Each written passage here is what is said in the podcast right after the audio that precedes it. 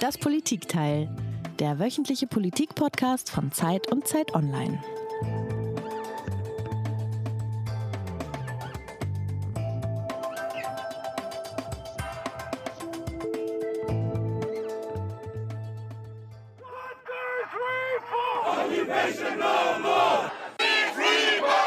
Berlin gestern Abend. Rund 300 Menschen versammeln sich spontan zu einer Pro-Palästina-Demonstration am Brandenburger Tor.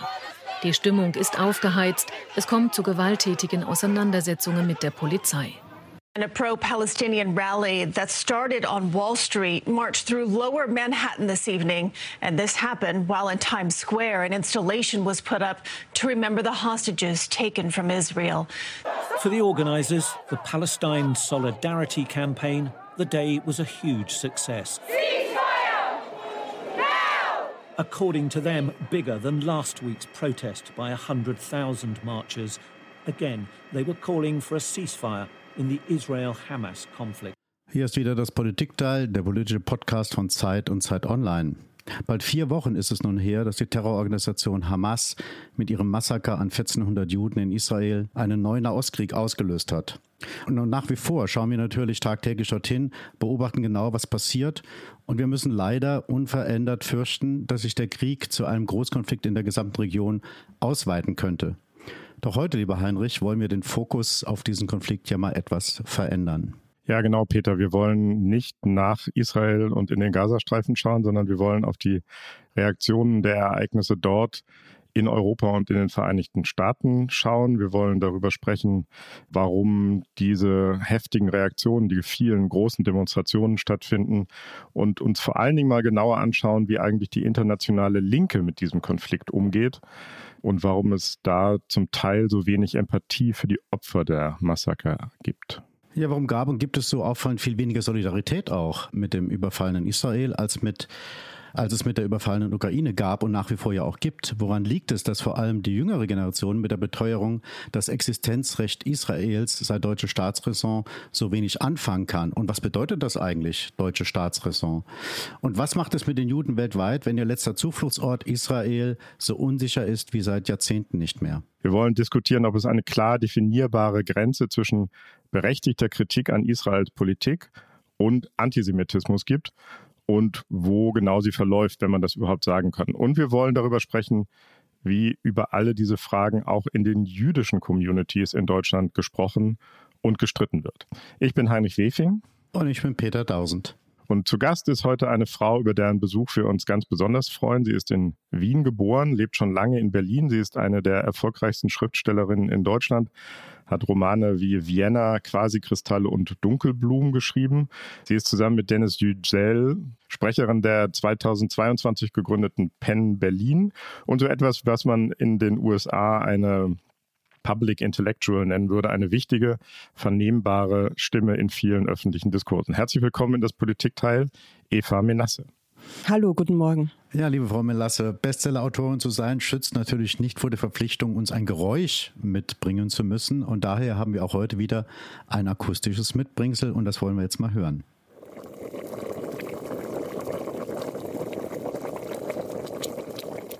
Was haben wir da gehört, Frau Menasse, und warum haben Sie dieses Geräusch ausgewählt? Wir haben einen blubbernden Kochtopf gehört und äh, mm. daran muss ich immer denken, wenn ich deutsche Debatten äh, mir vergegenwärtige zum Thema Israel, Antisemitismus und Nahost. Es blubbert immer unaufhörlich, aber es wird eigentlich nichts klarer. Schöner Einstieg für unseren Podcast. Dann hast du das Blubbern eben auch in der Anmoderation wahrscheinlich schon gehört. Wollen wir mal gucken, dass es hinterher vielleicht ein bisschen klarer werden kann bei uns. Ich will eins vorweg sagen, bevor wir einsteigen. Ich will einmal ganz ehrlich sagen, das ist einer der Podcasts, bei dem ich ein bisschen nervös bin. Natürlich wegen des grauenhaften Massakers, das die Hamas am 7. Oktober in Israel angerichtet hat und wegen all der Bilder, die uns ständig aus Gaza erreichen, furchtbare Bilder. Aber schon auch, weil das Sprechen über das, was im Moment geschieht, so heikel ist, weil die Diskurse so verhakt sind, so emotional aufgeladen, weil Missverständnisse so naheliegen oder manchmal auch gesucht werden und weil es so diffizil, fast unmöglich ist, den richtigen Ton zu treffen. Das gehört vielleicht alles auch mit in das Blubbern hinein, das du gerade beschrieben hast, Eva. Auch in der Redaktion sprechen wir seit dem 7. Oktober über fast nichts anderes. Und ich kann mich ich weiß nicht, wie es dir geht, Peter, an kaum ein Thema, an kaum eine Zeit erinnern, wo wir so gründlich immer wieder darüber nachgedacht haben, wie finden wir den richtigen Ton, welches Bild können wir zeigen, welches können wir nicht zeigen, welche subtilen, subkutanen Botschaften senden wir mit dem, was wir tun. Ähm, also da ist eine ganz große Anspannung, auch weil es viele persönliche Beziehungen in alle Richtungen und Lager dieses Konfliktes gibt. So, das einmal vorweg gesagt. Ich bin ein bisschen nervös, wir versuchen es trotzdem. Eva, weißt ja, du noch? Eine, kleine, eine, ganz, ja. eine ganz kleine Anmerkung noch dazu. du bist ja nicht nervös. Äh, doch schon, weil ich, äh, ich finde dieses Bild total passend mit diesem, mit diesem kochenden Wasser. Also könnte jederzeit irgendwie überblubbern und so weiter. Das merkt man ja auch in privaten Zusammenkünften, ja nicht nur bei uns in der Redaktion. Also nahezu jeden Abend, wenn man mit Freunden oder Bekannten irgendwie zusammensitzt, kommt dieses Thema und es wird sehr schnell sehr emotional. Und mich hat das total überrascht, weil dieses Thema uns ja eigentlich seit 40, 50 Jahren, seitdem wir politisch irgendwie denken können, seitdem wir da sind, uns ja immer begleitet. Und trotzdem hat es so eine wahnsinnige emotionale Wucht, die ich ihm eigentlich fast gar nicht mehr zugetraut hätte. Und, aber das nur als vorab mal als eine Anmerkung und wir werden ja darüber auch noch in unserem Podcast, glaube ich, reden. Auf jeden Fall. Eva, wo warst du am 7. Oktober, als du die ersten Nachrichten aus Israel bekommen hast? Und weißt du das noch, wo du das gehört hast, wo du die ersten Nachrichten bekommen hast? Ich weiß es nicht mehr. Ich glaube, ich war am Computer. Ich sehe immer, wenn ich an mein Leben denke, sehe ich nur meinen Computer oder mein Handy vor mir im Moment. Das ist auch nicht gut. Mhm. Ähm, ich erinnere mich, ich habe einen kleinen informellen Chat auf WhatsApp mit wie soll ich sagen, Gleichgesinnten, auch das ist falsch, äh, mit Menschen, zwischen denen das Vertrauen so groß ist, dass alle diese Diskussionen ohne große Emotionen im Moment abgehen, weil sie sich auch sehr gut auskennen mit diesen Themen. Mhm. Und da habe ich davon gehört, äh, da kam plötzlich die Nachricht, Netanyahu sagt, es ist Krieg und dann habe ich auch alles äh, angeschaltet, was an Informationskanälen offen war. In dem Fall erinnere ich mich, dass ich fast den ganzen Tag BBC gesehen habe. Mhm. Und war dir gleich klar, welche Bedeutung, welche Dimension das bekommen würde? Komischerweise nicht. Ich glaube, dass uns das allen nicht klar war, aber vielleicht ist es auch gar nicht so. Auch über diese Einschätzungsfragen, glaube ich, sollten wir mhm. dann sprechen. Mir wird da viel zu viel mit viel zu großen anderen historischen Ereignissen verglichen im Moment. Aber das jetzt nur so als Vorbemerkung. Okay. Dann wollen wir mal auf die Reaktion in Deutschland schauen. Als Russland die Ukraine überfallen hat, gab es ja sofort spontan Demonstrationen im ganzen Land gegen den Angriffskrieg der Russen. Und es gab, wurden auch zahlreiche ukrainische Fahnen geschwenkt. Und man sieht ja seitdem auch überall Blau und Gelb. Vergleichbares haben wir nicht erlebt nach dem 7. Oktober. Woran liegt das? Das liegt an der wirklichen Unvergleichbarkeit der Situationen. Wir sprechen bei dem Russlandkrieg gegen die Ukraine über zwei voneinander geschiedene Länder, Nationen mit im Grunde fest definierten Grenzen. Und ein Land hat das andere überfallen. Im Fall von Israel sprechen wir über einen wirklich grauenerregenden Terroranschlag einer extremistischen Gruppe, aber vor dem Hintergrund eines seit Jahrzehnten anhaltenden Konflikts in der Region. Das eine hat mit dem anderen nichts zu tun. Ich würde sogar so weit gehen zu sagen, dass die Hamas noch lieber Juden abgeschlachtet hätte, wenn Israel anders als es der Fall ist, auf dem Weg wäre, zu einem Ausgleich mit den Palästinensern in der Region zu finden. Ja. Meine Aufgabe als Schriftstellerin ist es übrigens, das möchte ich auch gleich vorher sagen, nicht Fragen zu beantworten wie Politiker, sondern Fragen mit Fragen zu beantworten. Also was ich gerne mache, ist eben den Blick umdrehen, wie zum Beispiel das. Hätte die Hamas diesen Anschlag nicht gemacht, wenn Israel sich in den letzten Jahren unter der Regierung Netanyahu ganz anders verhalten hätte, nämlich versucht hätte, im Westjordanland einen Ausgleich zu finden. Nein, hätte sie nicht. Die, die Hamas ist daran interessiert, maximales Blutvergießen zu organisieren mit allen Mitteln und mit allen Hilfen, die sie, die sie bekommen kann. Das heißt, das eine steht in einem umgekehrten Verhältnis zum anderen im Moment. Und dennoch kann man den Überfall Russlands auf die Ukraine mit dieser Lage nicht vergleichen, weil wir hier wirklich auf einem wie soll ich sagen, auf einem Kochtopf des immer weiter brodelnden Unrechts in beide Richtungen sitzen und auf das gucken. Ich finde den Vergleich mit der Ukraine und die deutschen Beschwerden, dass es keine vergleichbare Solidarisierung mit Israel gegeben hat, finde ich wirklich unangemessen, denn die Situationen sind nicht zu vergleichen.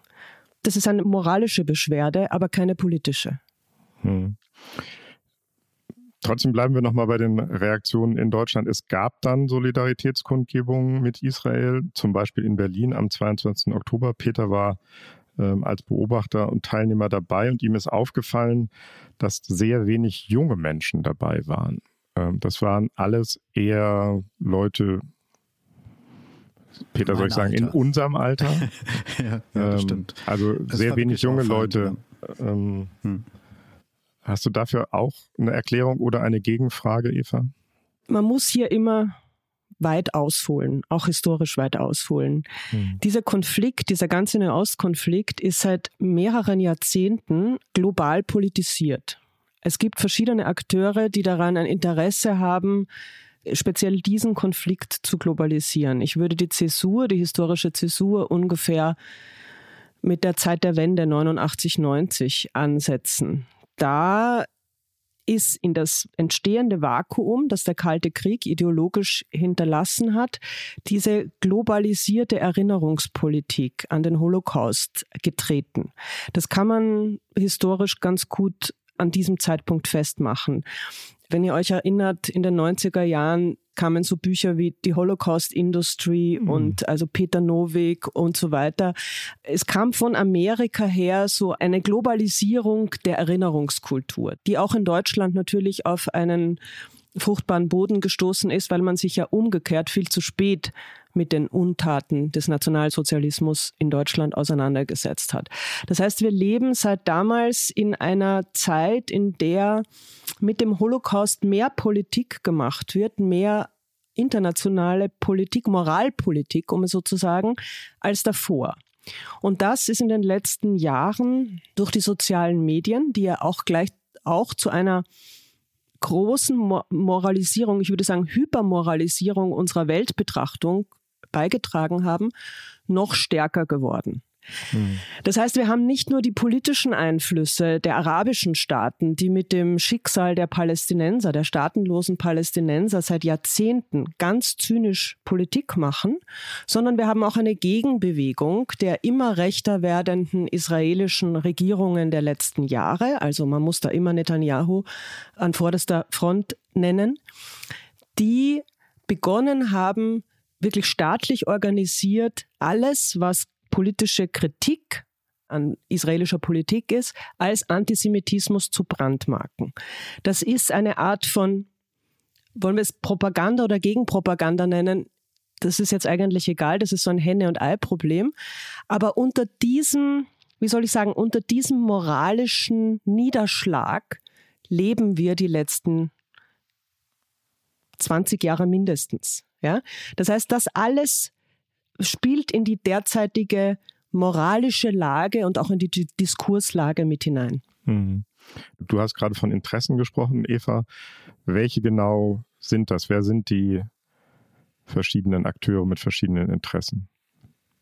In diesem naja, Konflikt? Wir, ich, ich, bin, ich bin kein Nahostspezialist, aber das wissen wir ja, dass die arabischen Staaten für die Palästinenser vieles nicht getan haben, was mhm. sie tun hätten können, etwa politisch einzuwirken, etwa dazu, dafür zu sorgen, dass gemäßigte politische Kräfte dort erstarken können. Man hat auch die Wut der Menschen in der Region benutzt. Ähm, mhm wir könnten da ganz weit sprechen, die gefakten oder auf die Straße getriebenen Massen, damals bei Salman Rushdie, satanische Verse, die sogenannten Freudenfeiern nach dem 11. September, das ist alles schon vorher da gewesen. Also die ungebildeten Massen in arabischen Diktaturen, die auf die Straße gehen und das feiern, was uns das allergrößte Unrecht erscheint, das ist ein Phänomen, das es lange davor, vor dem 7. Oktober gegeben hat. Also das sind gelenkte äh, Propagandainstrumente in diesen Staaten, von denen wie wir alle wissen, kein einziger eine Demokratie kennt oder freie Meinungsäußerung oder irgendetwas, was unseren demokratischen Werten vergleichbar wäre. Ich würde gerne noch mal einmal nachhaken, was sie eben zu Netanyahu gesagt hat, dass Netanyahu es geschafft hat oder es, es unternommen hat, äh, jede Form von Israel-Kritik in Antisemitismus umzudeuten, also als Antisemitismus zu markieren. Da sind wir schon bei einem sehr heiklen Punkt, nämlich wo eine Grenze verläuft zwischen berechtigter Israel-Kritik und Antisemitismus. Ist das überhaupt aus Ihrer Sicht definierbar? Das ist schwer definierbar und auch hier hilft immer das Umkehrbild. Ich habe mal vor ein paar äh, Jahren mit Daniel Cohn-Bendit auf einer Bühne diskutiert und Daniel hat die wunderbar provokante Frage gestellt, was wäre eigentlich mit dem globalen Antisemitismus, wenn der Nahostkonflikt gelöst wäre? Wo ist dann noch der Antisemitismus? Gibt es den dann noch? Und die Antwort ist natürlich, dass es den Antisemitismus dann noch gibt, weil es den Antisemitismus immer gegeben hat, auch vor allem in Europa, im christlichen Europa, also in allen christlichen Ländern gibt es einen tief eingewurzelten Antijudaismus, der sich immer wieder in Pogromen und äh, Judenverfolgungen Bahn gebrochen hat, all die Jahrhunderte vor der Shoah. Und der geht natürlich nicht weg. Trotzdem wäre doch, bei, bei, dieses Gedankenspiel, der Nahostkonflikt ist gelöst. Sagen wir jetzt einfach mal, Palästinenser und Israelis leben in der äh, Zwei-Staaten-Lösung und irgendwie ist es gelungen, die Verhältnisse zu befrieden. Dann wäre sehr viel Aufregung in der Welt, die heute als Antisemitismus sich darstellt, doch vermutlich weg. Es gäbe diesen alten Antisemitismus immer noch, die Juden, die die Welt regieren und denen das Finanzkapital unterworfen ist und so weiter. Aber diesen brennenden, glühenden, diese Straßenschlachten, die wir jetzt auch gelegentlich, ich möchte das auch dann nochmal ähm, den, auf den richtigen Rahmen unterbringen. Aber diese Angst, die wir haben, dass es in Berlin brennt, in Neukölln brennt, die wäre dann doch wohl zu einem allergrößten Teil weg. Und an der Stelle sieht man schon, es ist nicht Antisemitismus, es ist ein politischer Konflikt, der unbedingt gelöst werden muss und der unendlich viel Blut schon vergossen hat in den letzten Jahrzehnten. Mhm. Das ist ein wahnsinnig interessantes Gedankenspiel, an dem wir wahrscheinlich jetzt auch nicht richtig intensiv weiterdenken können. Ich bin ehrlich gesagt nicht ganz so sicher, äh, wenn der Konflikt gelöst wäre und ob dann die Energie und die Emotionen, die sich in diesen Auseinandersetzungen zeigen, wirklich verschwinden würden. Äh, ob die sich nicht nur andere Gefäße suchen würden, äh, andere Themen. Ich glaube im Ausmaß schon. Im hm. Ausmaß wäre es sehr viel geringer und sehr viel weniger heiß.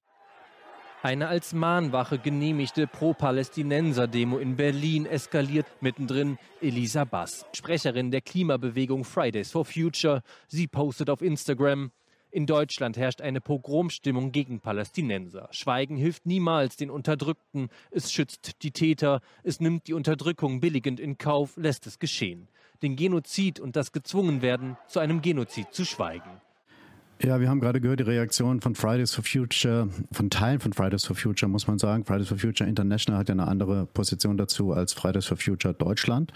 Aber der Vorwurf, äh, Israel betreibe im Gazastreifen einen Genozid, ist ja ein massiver Vorwurf, also kaum noch zu steigern. Hat äh, aus Ihrer Sicht Fridays for Future moralische Glaubwürdigkeit verspielt mit diesem Vorwurf? Moralische Glaubwürdigkeit verspielt, ist auch wieder so eine große Phrase. Ich glaube, wir müssen aufhören mit dieser Kampfsprache. Also jedenfalls wir. Äh, wir sehen ein unglaubliches Wettrüsten der Sprache. Überall, überall. Auch die, die sich mit Israel äh, solidarisieren und ähm, davon sprechen, äh, wie Thomas Haldenwang zum Beispiel im Spiegel, dass er sich erinnert fühlt an die schlimmsten Phasen der deutschen Geschichte, weil Juden auf deutschen Straßen wieder bedroht werden. Auch das ist eine völlig unzulässige, unpassende und obszöne Aufrüstung von Sprache. Herr Haldenwang scheint nicht zu wissen, was der Nationalsozialismus war. Das heißt, wir müssen aufhören, mit diesen Worten um uns zu schlagen, weil das zu, genau zu dieser Verhakung führt, die Heinrich in seiner Einleitung gesprochen hat. Keiner wagt mehr irgendetwas zu sagen und das wieder hier, das Kippbild ist, dass jeder alles sagt, dass man sich mit Worten wie Genozid, Apartheid, Massenmord sozusagen bewirft, ohne wofür Gespräche eigentlich da sein sollten, zu irgendeiner Form von gegenseitigem Verständnis oder einer Harmonisierung zumindest der Ausgangspositionen zu gelangen. Also ich möchte wirklich davor warnen, vor all diesen Zuspitzungen. Sie bringen nichts und sie sind letztlich auch von deutscher Perspektive aus oder überhaupt von ausländischer, von ferner Perspektive aus gesehen letztlich obszön für das, was die Menschen vor Ort gerade durchmachen müssen. Und zwar beide Seiten. Dann schauen wir mal nicht auf die Worte, sondern auf Entwicklungen, die wir sehen. Es gibt seit dem 7. Oktober eine signifikante Zunahme von antisemitischen Vorfällen in Berlin, aber im Grunde überall auf der Welt. In Berlin haben Menschen das Massaker auf offener Straße gefeiert. Häuser werden mit Davidsternen markiert, Synagogen werden angegriffen, israelische Fahnen abgerissen und verbrannt. Und seit dem Überfall der Hamas auf Israel wurden allein in Deutschland 1800 antisemitische Straftaten gezählt. Der FBI-Direktor hat, glaube ich, gestern gesagt, dass es ein Ausmaß an antisemitischen Straftaten in den USA gebe, wie er das noch nie erlebt habe. Hat dich dieses Ausmaß an Antisemitismus überrascht, Eva, oder ist das etwas, was dich nicht überrascht? In der Befürchtung, mich jetzt wieder in die Nesseln zu setzen, es hat mich nicht überrascht. Mhm. Und jeder politisch denkende Mensch sollte zugeben, dass es nicht überraschend ist. Je höher das Blutvergießen im Nahen Osten ist, desto höher sind die Ausschreitungen auf der ganzen Welt. Das hat was mit dieser globalisierten Befeuerung des Konflikts zu tun, von der ich vorhin gesprochen habe. Das Ausmaß des Blutvergießens durch ähm, durch die Hamas am 7. Oktober war unseen before. Das war wirklich ähm, das ist ein Schock. Das ist vor allem auch ein Schock aus israelischer Perspektive, weil es überhaupt möglich war, dass es dazu kam. Das mhm. ist weiterhin, es bleibt ein ungeheures Versagen der Regierung und der Sicherheitsapparate Israels. Und in Israel sind über 80 Prozent der Bevölkerung der Meinung, dass ihrer Regierung eine Schuld daran zukommt, weil man nicht glauben konnte, dass Israel sich so eine so offene Flanke leistet. Und das hat mhm. natürlich politische Gründe in den letzten Monaten, in der inneren Destabilisierung Israels durch die sogenannte Justizreform von Netanyahu, die zu einem wirklich gespaltenen Land geführt hat. Darüber werden wir aber auch noch sprechen müssen. Das heißt, das alles ist das Ausmaß, dass es der Hamas gelingt, in so kurzer Zeit diesen Grenzzaun zu Gaza zu durchbrechen und die israelischen Kibbuzim nördlich des Gazastreifens sozusagen zu verwüsten und teilweise ganz abzuschlachten, das war schockierend und absolut unerwartet und dass die israelische Vergeltung sehr groß ausfallen wird. Das hat Hamas gewusst, das hat Hamas einkalkuliert, so wie Hamas immer den Gazastreifen als Gesamtes, diese zwei Millionen Menschen, die dort unter erbärmlichsten Bedingungen leben, äh, als, als politische Geiseln und als politisches Spielgeld benutzt, auf wirklich widerwärtigste Weise. Das heißt, dass alles, dass das alles zu einem Übergreifen in die restliche Welt führen wird, das hat mich in absolut keiner Weise überrascht. Und ich mhm. muss wirklich jeden fragen, den es überrascht hat, warum es ihn überrascht haben könnte. Es hätte nicht passieren dürfen. Dieser Hamas-Angriff hätte nicht passieren dürfen. Mit all den Folgen, die das jetzt zeitigt, auch dieser Retraumatisierung vieler Juden auf der ganzen Welt, das ist alles wirklich furchtbar und schrecklich und man möchte es ungeschehen machen. Aber dass es diese Folgen hat, das ist alles andere als überraschend. Mhm. Ich würde gerne mal, wenn ich das darf, an der Stelle mal persönlich nachfragen. Nicht jeder unserer Hörerinnen und unserer Hörer wird wissen, dass Sie einen jüdischen Vater haben und eine äh, katholische Mutter. Sie sind ja aufgewachsen in einem jüdischen Haushalt in Wien. Davon handelt ja auch Ihr erster Roman Vienna. Wie geht es Ihnen persönlich mit dieser Bedrohung, mit diesem veränderten Grundstimmung gegenüber den Juden in aller Welt, wie Sie ja beschreiben? Fühlen Sie sich bedroht, Sie persönlich? Ich fühle mich überhaupt nicht bedroht. Äh, ich glaube auch nicht, dass ich in einer antisemitischen Gesellschaft lebe in Deutschland. Ich, ich halte das Gegenteil für richtig. Ich glaube, dass die deutsche Gesellschaft als solche und da muss man dann auch immer über die Eliten und die moralische Autorität der Eliten sprechen, wirklich aus der Geschichte gelernt hat, auch wenn das manche übertriebenen Reaktionen auch zeitigt in, mhm. in dieser derzeitigen Debatte. Nochmal, wenn wir über die antisemitischen Anschläge und Ausschreitungen entsetzt sind, die sich jetzt zeigen, hier in Klammern, gestern wurde der jüdische Friedhof in Wien attackiert und mhm. offenbar ist die Aussegnungshalle, also diese Verabschiedungshalle ausgebrannt und es sind Hakenkreuze an die Friedhofsmauer geschrieben. Ja. Wenn wir darüber entsetzt sind, dann sind das nicht die Leute, mit denen ich in meinem Leben zu tun habe. Also, wie soll ich sagen, dieses Entsetzen, dass man in Deutschland diesen Taten immer entgegenbringt, das verstehe ich gut, weil es auf der Folie der deutschen Geschichte entstanden ist. Aber dass es Menschen gibt, die so etwas tun, das ist doch nicht überraschend. Wir hatten als Penn Berlin bei der Frankfurter Buchmesse ein Panel äh, organisiert, gleich zu Anfang. Das war das erste Panel am Mittwoch der Buchmesse. Das hieß In Sorge um Israel und wir hatten drei ähm, jüdische zwei Schriftsteller und Meron Mendel, den Historiker, auf der Bühne, Doron Rabinowitsch und Tomadotan Dreifuß. Und auch ihnen wurde diese Frage gestellt und Doron hat die Antwort gegeben, man fühlt sich immer ein bisschen unbehaglich als Jude, mal mehr, mal weniger. Aber mit Blick auf Israel ist es gar nicht moralisch gestattet, Angst zu haben. Also das ist seine persönliche Antwort gewesen und die würde ich für mich auch geben. Ich habe immer gelernt oder mein Vater hat mir mit Nachdruck vermittelt, obwohl er das nie so gesagt hat, dass wir kein Recht haben, uns vor irgendetwas zu fürchten, denn nichts ist vergleichbar mit dem, was im Holocaust geschehen ist und daran halte ich mich. Hm. Trotzdem ist natürlich Angst kein Gefühl, über das man diskutieren kann.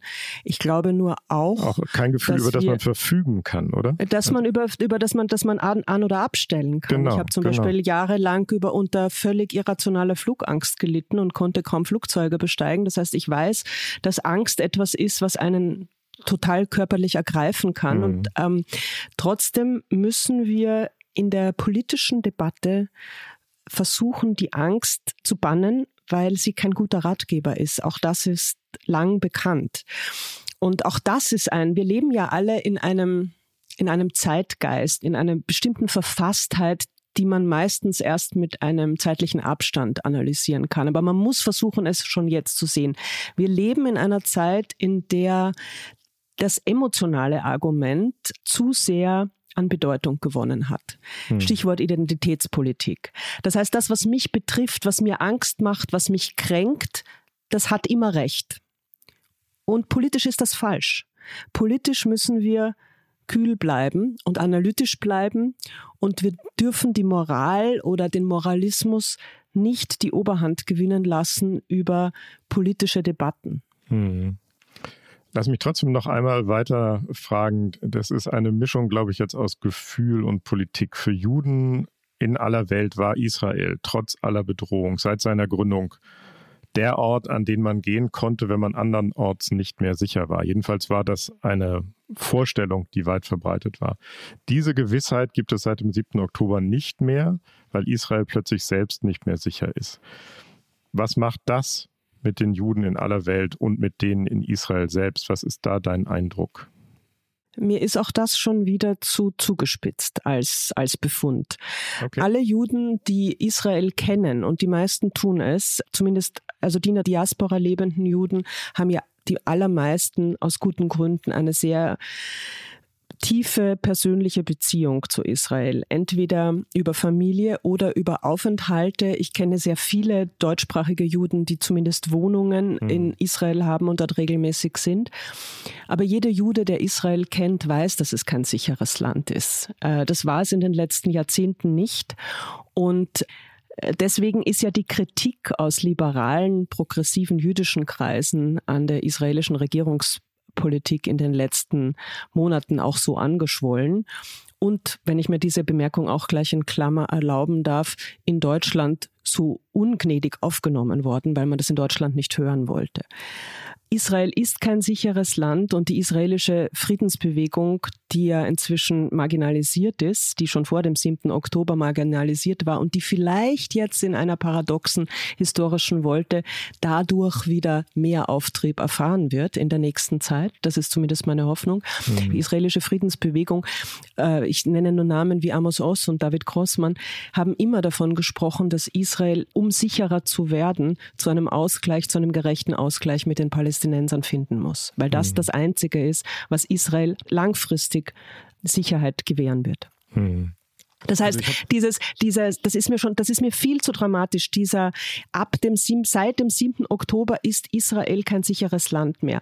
Seit dem 7. Wir, Oktober wir haben vielleicht, haben wir vielleicht noch mehr besser verstanden, wie, mhm. wie, wie, wie intensiv man an einem Frieden arbeiten muss. Aber zum Beispiel die Biden-Administration hat, hat genau die, die, das begriffen und arbeitet ja in vorbildlicher Weise daran. Hm. Also ich habe schon verstanden, dass Ihnen viele Beiträge in dieser Situation etwas zu dramatisch sind oder zu zugespitzt. Zu zugespitzt, aber, ja. zu zugespitzt, aber trotzdem muss ich Sie jetzt mit der nächsten zugespitzten Meinung konfrontieren. Die französische-israelische Soziologin Eva Illouz hat ja in dieser Tage in der Süddeutschen Zeitung einen größeren Text veröffentlicht mit der Überschrift Wir, die Linken, nicht mehr.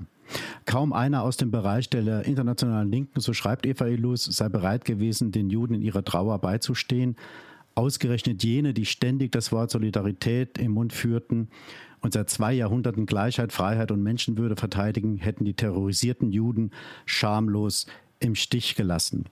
Ist das für Sie auch zu zugespitzt oder ist das ein treffender Befund, die Reaktion der internationalen Linken so hart zu kritisieren?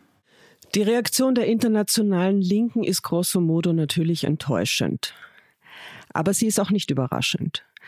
Die Linke war in dieser Hinsicht immer verdächtig. Ich möchte auch hier wieder den historischen Blick wagen und an Robert Schindel denken, den österreichischen Lyriker und Romancier, über den ich vor einiger Zeit einen Film gemacht habe und der mir erzählt hat, wie das in den frühen 80er Jahren war. Er war in der Linken in, in Wien und dann haben die Linken aufgerufen, den israelischen Botschafter, der zu einer, äh, ne, irgendeinem israelischen Staatsbesuch in Wien, dass man dort protestiert und mit Tomaten Tomaten und faulen Eiern hingeht und, und versucht zu werfen.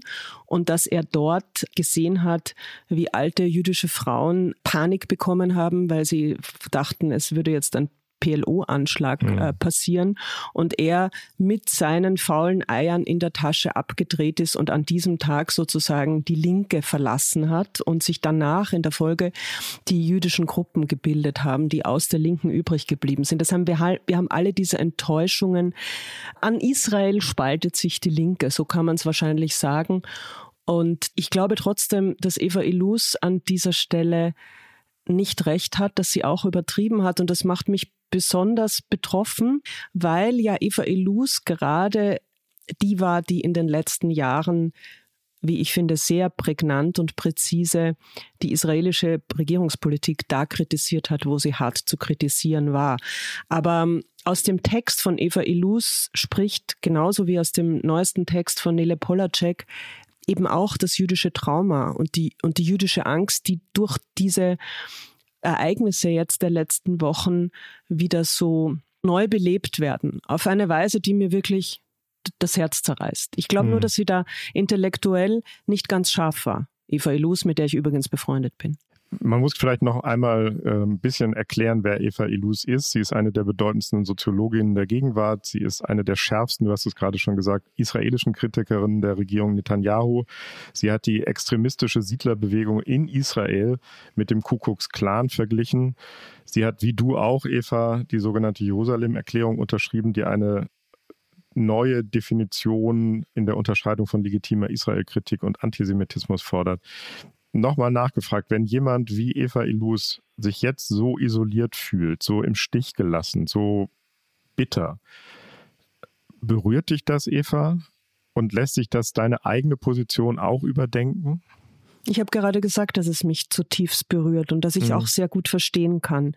Ich glaube nur trotzdem nicht, dass es uns analytisch weiterbringt. Ich fühle mich nicht im Stich gelassen. Im Gegenteil, viele Statements der letzten Wochen gerade in Deutschland, äh, haben mit so hohlen Phrasen ihre Erschütterung und ihr Bedauern statuiert, dass mich dieser Bekenntniszwang auch äh, auf eine andere Weise merkwürdig berührt hat. Ich weiß nicht, ich bin immer ungeachtet dessen, wen es trifft, entsetzt und schockiert und erschüttert, wenn Unschuldige auf so eine Weise umgebracht werden. Also mein Referenzsystem ist hier Bataclan zum Beispiel oder auch der 11. September. Das sind terroristische Untaten, die aber genau diesen Zweck verfolgen, dass wir so schockiert sind, dass wir beginnen, ebenso irrational zu antworten, wie diese Taten irrational scheinen. Also das Abschlachten, dieses mediengeile Abschlachten von Menschen vor laufenden Handykameras, das hat ja genau diesen Zweck, uns alle Fassung verlieren zu lassen und irrationale Reaktionen zu provozieren. Indem wir das tun, gehen wir dem Terrorismus auf den Leim oder das heißt, wir reagieren dann so, wie die Hamas-Terroristen das wollen. Du hast gerade gesagt, die Analyse von Eva Illus sei dir nicht scharf genug, also nicht klar genug. Was meinst du damit? Wie gesagt, ihr Gefühl, dass sie im Stich gelassen ist von der internationalen Linken, das ist ein Gefühl, das kann man nicht in Frage stellen, so wie man eben Angst nicht in Frage stellen kann. Ich setze weiterhin, ich persönlich setze weiterhin auf Vernunft und Analyse und ich habe mir in den letzten Wochen, ich habe mich darauf konzentriert, diese Dinge zu lesen. Ich habe sehr viel Haaretz gelesen, ich habe aber auch sehr viel New York Times gelesen oder auch das wirklich perfekte in seiner Wortwahl und seiner Balance perfekten Essay von Barack Obama, den er veröffentlicht hat, Thoughts on Israel and Gaza. Mhm. Das ist alles so vernünftig und unaufgeregt und nicht moralisierend, dass mir das Hoffnung gibt. Genauso geben mir Hoffnung die israelischen Menschenrechtsorganisationen, denen ich seit vielen Jahren verbunden bin und die einfach weiterarbeiten. Und gerade in Israel sind sehr, sehr viele berührende und kluge Dinge geschrieben worden, eben gerade auch von Menschen, die ihre Angehörigen verloren haben, die umso stärker auf Frieden und auf Verhandlungen drängen, weil das das Einzige ist, was dieser Region helfen wird. Mhm. Das heißt, ich kann diese was ich so schwierig finde am, am deutschen Diskurs gerade, ist dieser hochgejatzte Moralismus, der zum Beispiel, es ist ja von Übermedien bekannt geworden, äh, dass die Welt äh, irgendwelche prominenten Schauspieler angeschrieben hat, sie sollen sich distanzieren von den Anschlägen äh, der Hamas. Und als sie nicht antworteten, wurden sie alle sozusagen vorgeführt in der Zeitung, seht her, sonst so laut, aber jetzt so still. Das ist alles nicht hilfreich. Das hilft niemandem was. Es, es hetzt nur weiter Menschen gegeneinander auf. Und das ist etwas, was ich wirklich zu vermeiden mhm. versuche.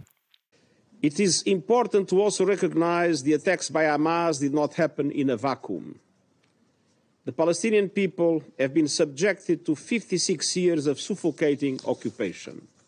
Ja, wir haben ja gerade den UN-Generalsekretär Antonio Guterres gehört, der gesagt hat, dass die Taten der Hamas ja nicht im luftleeren Raum passiert sind und dass sie jahrzehntelang Unterdrückung erleiden mussten.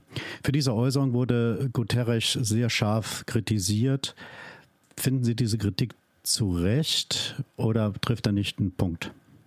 Ich finde diese Kritik unwesentlich. Also ich verstehe, woher sie kommt. Man will nicht über die israelische Besatzung des Westjordanlands sprechen und auch nicht darüber, wie gerade in den letzten Jahren noch mehr Siedler, noch mehr Outposts im Westjordanland dafür sorgen, dass eine Zwei-Staaten-Lösung in immer ungreifbarere Ferne rückt.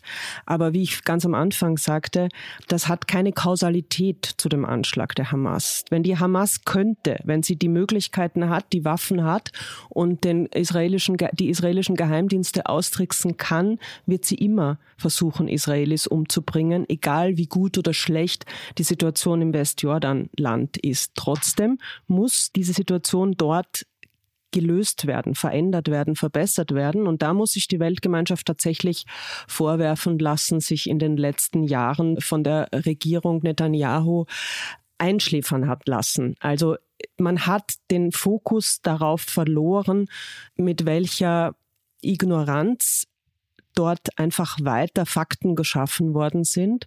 Und um irgendwann man kann sich das jetzt im Moment gar nicht vorstellen, aber um irgendwann zu einer besseren Entwicklung, geschweige denn zu einem Frieden zu kommen, muss das adressiert werden. Es geht, es geht nicht anders. Ja, mich hat aber persönlich ehrlich gesagt sehr gestört bei dieser Debatte, dass dieses Ja, aber sehr schnell kam. Also, dass man den Schock, den diese Bilder ausgelöst haben, die die Taten ausgelöst haben, dass man das gar nicht stehen lassen konnte und mal auf sich wirken lassen konnte, sondern sofort kam das Aber.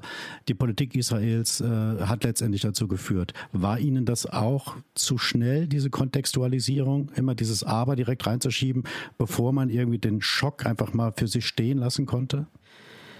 Das ist ein moralisches Argument, das ich, das ich, das ich nicht nachvollziehen kann und das mir auch widerstrebt. Äh, wer ist mit der Stoppuhr gestanden und hat gestoppt, wie lang vergangen ist zwischen Ja und Aber? Das Ganze ist eine sehr komplexe Situation und ich möchte jetzt noch eine andere Dramatisierung zurückweisen, nämlich die, dass Israel in seiner Existenz jetzt bedroht ist. Israel ist in seiner Existenz nicht bedroht. Wir haben es hier mit einem absolut entsetzlichen Terroranschlag äh, zu tun gehabt. Aber soviel ich weiß, sind fast alle dieser Täter inzwischen tot, weil die israelische Armee das Gebiet, dieses Grenzgebiet gesäubert hat. Und die Hamas wird nicht so schnell wieder die Möglichkeit haben und hoffentlich nie wieder einen solchen Angriff durchzuführen. Das heißt, ähm, auch, auch, auch das geht mir zu weit. Und ähm, nochmal, ich habe es jetzt wirklich, ich sage es jetzt zum dritten Mal, ich bin erschüttert, aber ich bin entsetzt, aber trotzdem muss die ganze Situation betrachtet werden und dass jetzt auch schon Worte wie aber oder Kontextualisierung im deutschen Diskurs als antisemitische Worte gebrandmarkt werden, das geht mir alles zu weit. Das, das führt zu gar nichts, außer zu sprachlichem Aufeinandereinschlagen, wie ich es vorhin schon beschrieben habe. Nicht jeder, der eine vorschnelle Kontextualisierung kritisiert ist, äh, sagt, dass das antisemitisch sei. Auch das müssen wir, glaube ich, ganz präzise hier halten. Und in der Tat steckt ja in der Kontextualisierungsdebatte oder in dem Sprechen darüber, auch in dem lauten Streiten, aber selbst in dem differenzierten Sprechen darüber steckt ja noch mehr drin, nämlich die ganze Dekolonisierungsdebatte, die wir ähm, haben. Da wird jedenfalls nach meinem Eindruck von manchen schon äh, werden die Dinge so lange kontextualisiert, bis die Täterprofile verschwinden, bis es keine Täter und keine Taten mehr gibt, keine Verantwortung, keine Schuld. Ähm, der Einzelne ist dann kein verantwortliches Subjekt mehr. Das ist eine Debatte, die finde ich sehr problematisch und mich würde da deine Einschätzung interessieren. Aber, aber Heinrich, wo machst du diese Debatte fest? Doch nicht in Zizeks Vortrag. Nicht in Zizeks Vortrag. Nein. Ich weiß nicht, äh, es werden ständig Dinge behauptet, die sich in Wirklichkeit gar nicht messen lassen. Es wurde nur Solidarität mit den Palästinensern ausgedrückt. In Deutschland, Fragezeichen. Es wurde zu wenig Solidarität mit Israel, zu wenig Trauer zugelassen. In Deutschland, Fragezeichen. Wir stehen hier vor einer Situation, die man Confirmation Bias nennen kann. Also sozusagen die Verblendung durch die jeweils eigene Brille, die jeder aufhat. Und deswegen muss man versuchen, anders zu denken. Ich habe keine statistischen äh, Beweise dafür, dass weder für das eine noch für das andere. Das wurde zu schnell kontextualisiert, es wurde zu langsam kontextualisiert. Ich glaube, das Entsetzen über diesen Terroranschlag war in der deutschen Öffentlichkeit und nochmal in den deutschen Eliten, in den deutschen Medien wirklich sehr, sehr groß. Also mhm. mir hat da nichts gefehlt.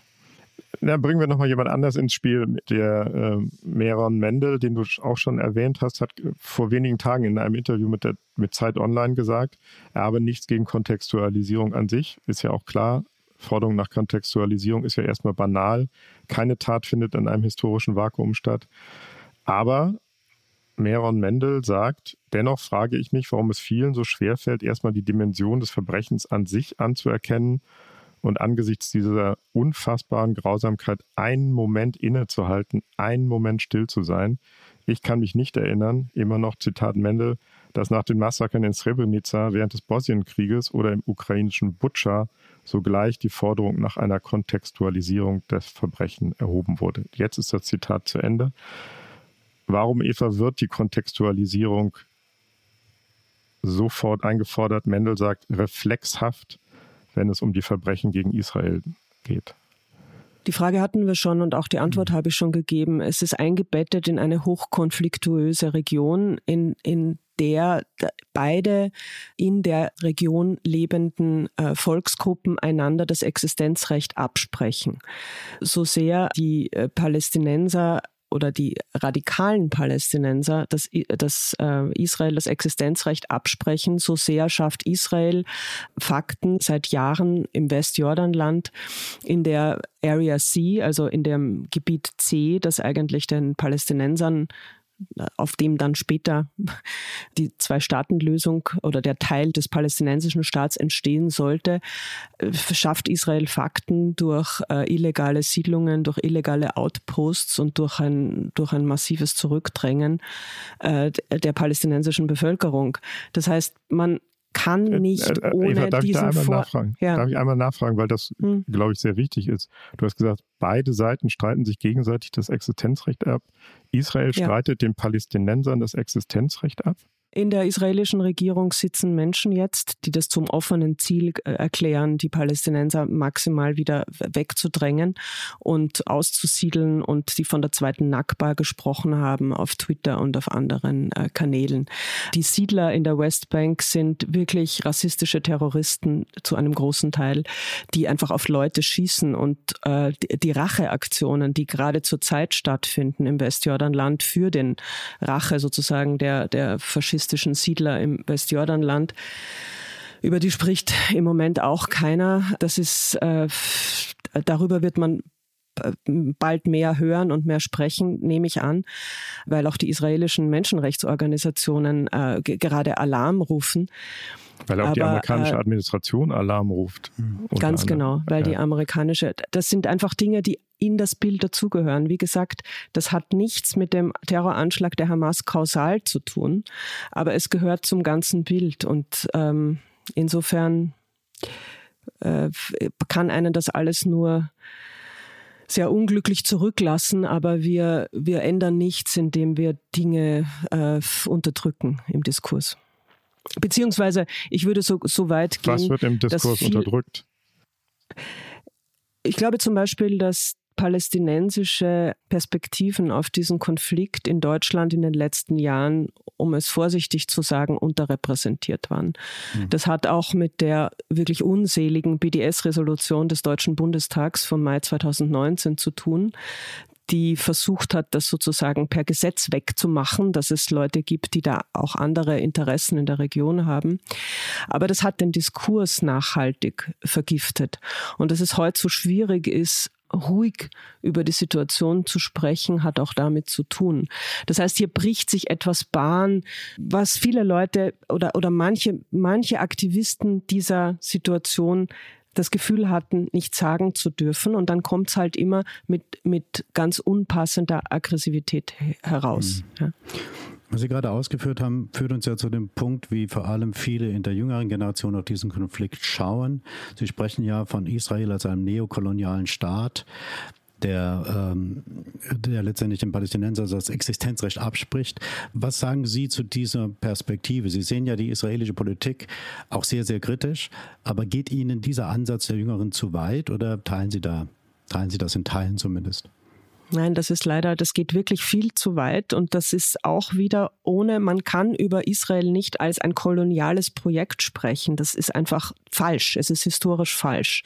Die Juden haben in dieser Region auch gelebt, tausende Jahre lang und die Staatsgründung Israels oder der Zionismus ist ja nicht ein Produkt des, äh, der, der Shoah, sondern wie Nele Polacek gerade nochmal richtig festgestellt hat, hat ja versucht, die Shoah zu verhindern. Das heißt, Theodor Herzl, das war Ende des 19. Jahrhunderts, als er konstatiert hat, ähm, dass Europa für die Juden offenbar nie eine sichere Heimstatt werden wird und dieses Buch der Judenstaat geschrieben hat. Das heißt, das ist alles zeitgleich geschehen. Die Pogrome der christliche Antijudaismus, der christliche aggressive physische Antisemitismus haben dazu geführt, dass die Juden einen Ausweg gesucht haben. Dann ist der Holocaust geschehen, von den Deutschen durchgeführt worden, wie man äh, richtig sprachlich sagen muss. Und dann dann hat es diesen, diesen historischen Moment, diese Möglichkeit gegeben, Israel zu gründen. Und das war natürlich richtig und bleibt richtig. Trotzdem muss vor Ort zu einer Lösung gefunden werden. Hm. Also das ist eine, eine, eine völlige Verirrung der eine, eine Ideologie wie alle Ideologien, die sich dann so verfestigt, dass sie, dass sie menschenverachtend wird. Also wenn man nicht mehr die Geschichte Israels, die historische Geschichte Israels sehen kann, dann, dann hat man wirklich moralisch den Boden verloren. Es ist kein koloniales Projekt, auch wenn es, wenn es Gründe gibt, bestimmte Verhaltensweisen der israelischen Regierung, der israelischen Besatzung im Westjordanland heute als koloniales Projekt zu benennen, zu betrachten. Mhm. Es, es, kann dafür Argumente geben. Ich sage nicht, dass ich sie teile, aber die Gründung Israels unter dem Aspekt von Kolonialismus zu betrachten, ist einfach historischer Unsinn. Das ist aber ein Unsinn, der gerade an amerikanischen Universitäten im Moment extrem weit verbreitet ist und da über den reinen äh, intellektuellen Unsinn inzwischen hinausgeht, ähm, physisch zu Angriffen führt. Die Lage in den USA muss ganz grauenhaft sein. Das ja. ist auch alles, was ich höre von den US-amerikanischen Campussen. Äh, Kinder meiner Freunde, meiner jüdischen Freunde, die in den USA sich aufhalten, die sagen, dass sie mit einem Großteil ihrer Freunde jetzt brechen mussten, weil sich da ein Antisemitismus bahnbricht, von dem wir uns hier keine Vorstellung machen können. Also mhm. diesen mhm. Unterschied möchte ich auch ganz klar ziehen. Ich glaube, dass die deutsche Debatte eine vollkommen andere ist. Ich glaube nicht, dass sie besser ist, äh, aber anders als die in, in, in den Vereinigten Staaten. Mit dem kleinen Unterschied, dass die äh, US-amerikanische Politik gerade äh, namentlich unter der Biden-Administration vorbildlich mit dem Konflikt umgeht, wie ich finde. Biden könnte möglicherweise auch innenpolitisch ein massives Problem mit diesem Protest bekommen, weil es auch Teile seiner eigenen Partei erfasst hat und ihn möglicherweise zu Kurskorrekturen zwingen muss oder ihn womöglich am Ende sogar die Wiederwahl kosten könnte.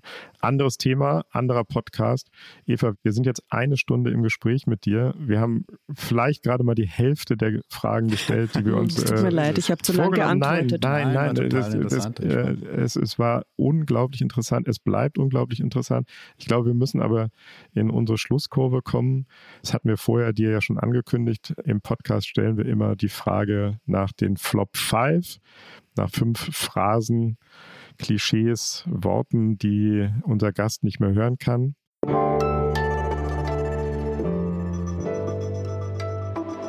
Die Flop 5. Du hast schon eine ganze Menge benannt. Ähm, das genau. ganze Gespräch war ja im Grunde über Phrasen und Flops, intellektuelle Flops, die wir nicht mehr hören können. Fallen dir trotzdem noch fünf ein, die du nochmal ansprechen willst? Oder zwei oder drei jedenfalls? Ja, alles, was sich so verfestigt hat in den letzten Jahren in der deutschen Debatte, zum Beispiel der Satz, Antisemitismus ist keine Meinung. Antisemitismus ist eine Meinung wir unterscheiden zwischen Meinung und äh, Strafrecht. Also wenn jemand einen anderen äh, physisch attackiert, bedroht, stalkt, was auch immer, kommt das Strafrecht zum Tragen. Aber erstmal darf man meinen, dass Juden irgendetwas sind, was man nicht mag, so wenig uns das gefällt. Das ist, glaube ich, ganz wichtig, um überhaupt noch Reste von dem zu bewahren, was Meinungsfreiheit ist, obwohl das jetzt im Moment nicht unser vordringlichstes Problem zu sein scheint. Mhm. Äh, ebenso äh, stört mich der Satz, es gibt keinen harmlosen Antisemitismus. Ich kann mir sehr viele Varianten von harmlosem Antisemitismus vorstellen, an die wir nicht denken. Aber wenn Menschen solche Sätze äußern, also zum Beispiel Antisemitismusbeauftragte, meinen sie ja immer den nicht harmlosen Antisemitismus. Mhm. Und darin haben sie recht. Ich glaube aber, dass es einen harmlosen Antisemitismus gibt, wenn Menschen zum Beispiel in Umfragen irgendwie ankreuzen, mir wäre lieber, wenn meine Tochter keinen Juden heiratet. Äh, das ist alles etwas, was wir, glaube ich, gesellschaftlich problemlos unter Kontrolle kriegen können könnten, wenn das unser Problem wäre, was es nicht ist, Klammer zu. Ein weiterer Top-Flop äh, ist der dauernde Vergleich von BDS mit der deutschen Geschichte. Wir müssen noch äh, einmal ganz kurz sagen, nicht alle sind so drin im Diskurs, was ist also, BDS? BDS ist äh, Boycott, Divestment Sanctions. Das ist äh, ursprünglich gegründet worden als eine gewaltfreie Alternative zu Hamas. Also es sind eigentlich die gegründet worden von den nicht äh, terroristischen Palästinensern unter dem Vorbild der Anti-Apartheidspolitik in Südafrika. Man soll den Staat Israel boykottieren, also wirtschaftlich boykottieren, um Verbesserungen für die Palästinenser herbeizuführen. Das ist, wie zum Beispiel auch Meron Mendel immer wieder sagt, äh, krass schiefgegangen, dass man Siedlungsprodukte boykottiert. Das ist in Israel unter linken Israelis ganz normal in der EU werden Siedlungsprodukte auch gekennzeichnet. Das heißt, auch in der EU hat man die Möglichkeit, keinen Wein aus, aus Siedlungen zu kaufen.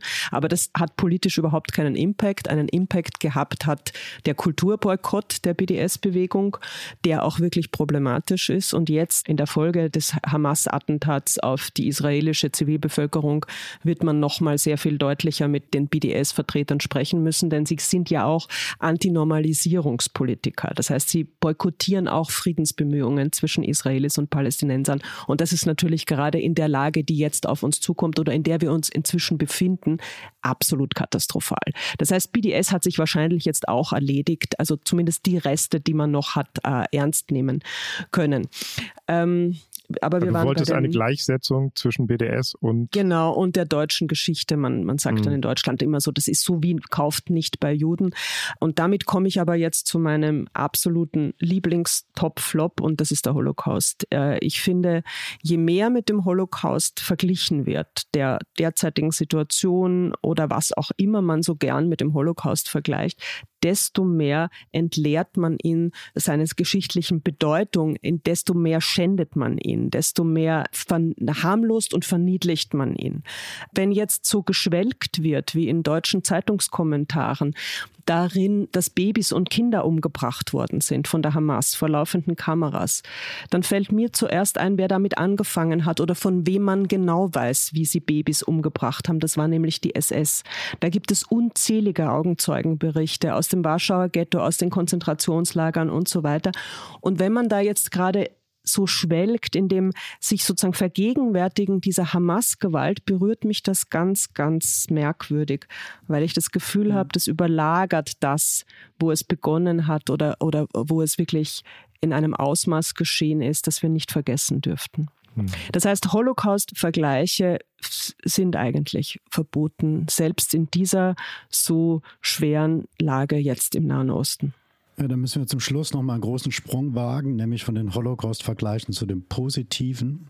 Wir wollen ja immer enden, äh, unseren Podcast mit einem positiven Blick nach vorn. Sie haben ja Obama fällt mir ein, der Beitrag von Obama, den Sie schon genannt haben, der Ihnen Hoffnung gibt. Gibt es noch was anderes, das Ihnen Hoffnung gibt, dass dieser ewige Konflikt zwischen Palästinensern und Israel irgendwann einmal so gelöst werden kann, dass man friedlich miteinander leben kann?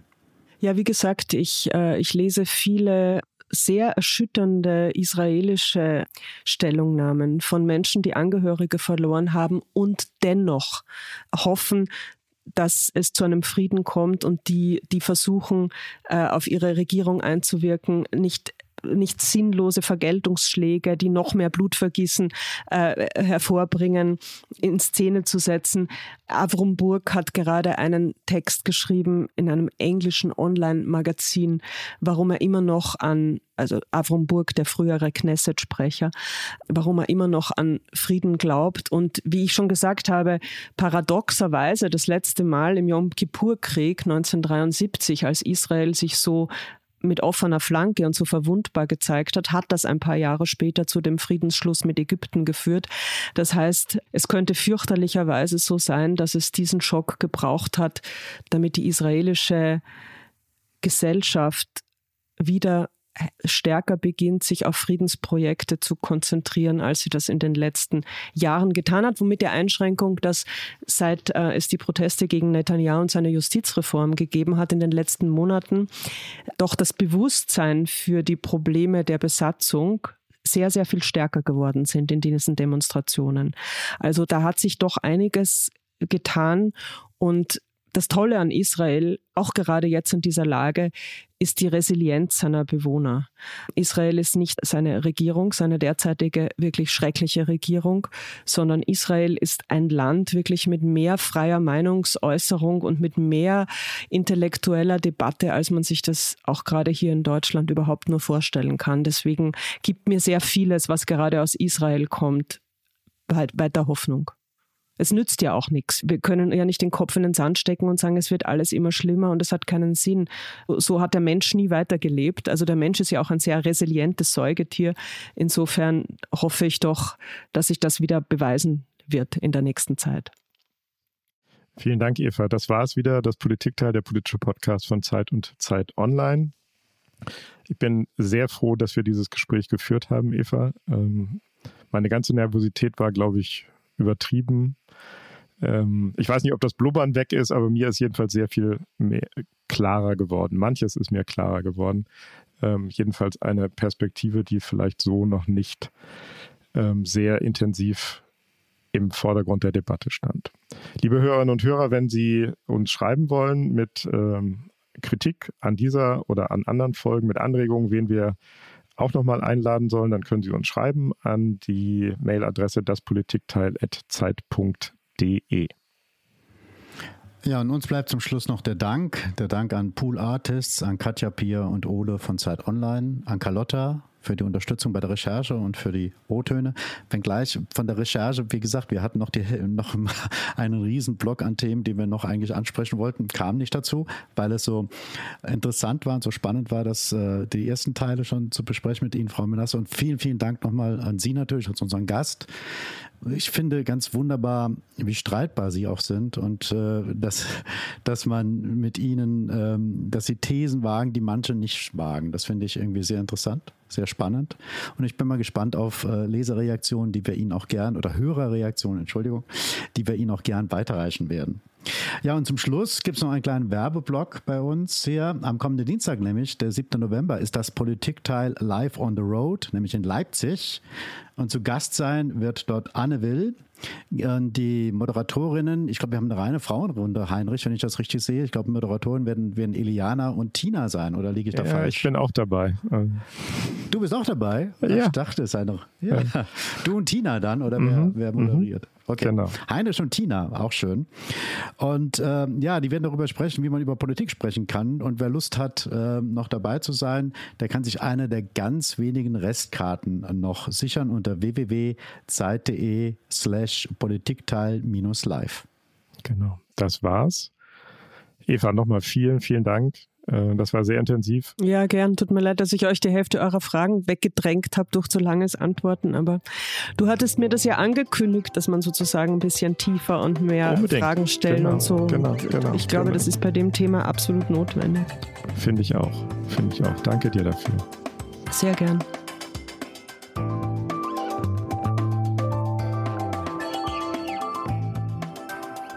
Das Politikteil ist ein Podcast von Zeit und Zeit Online, produziert von poolartists.de.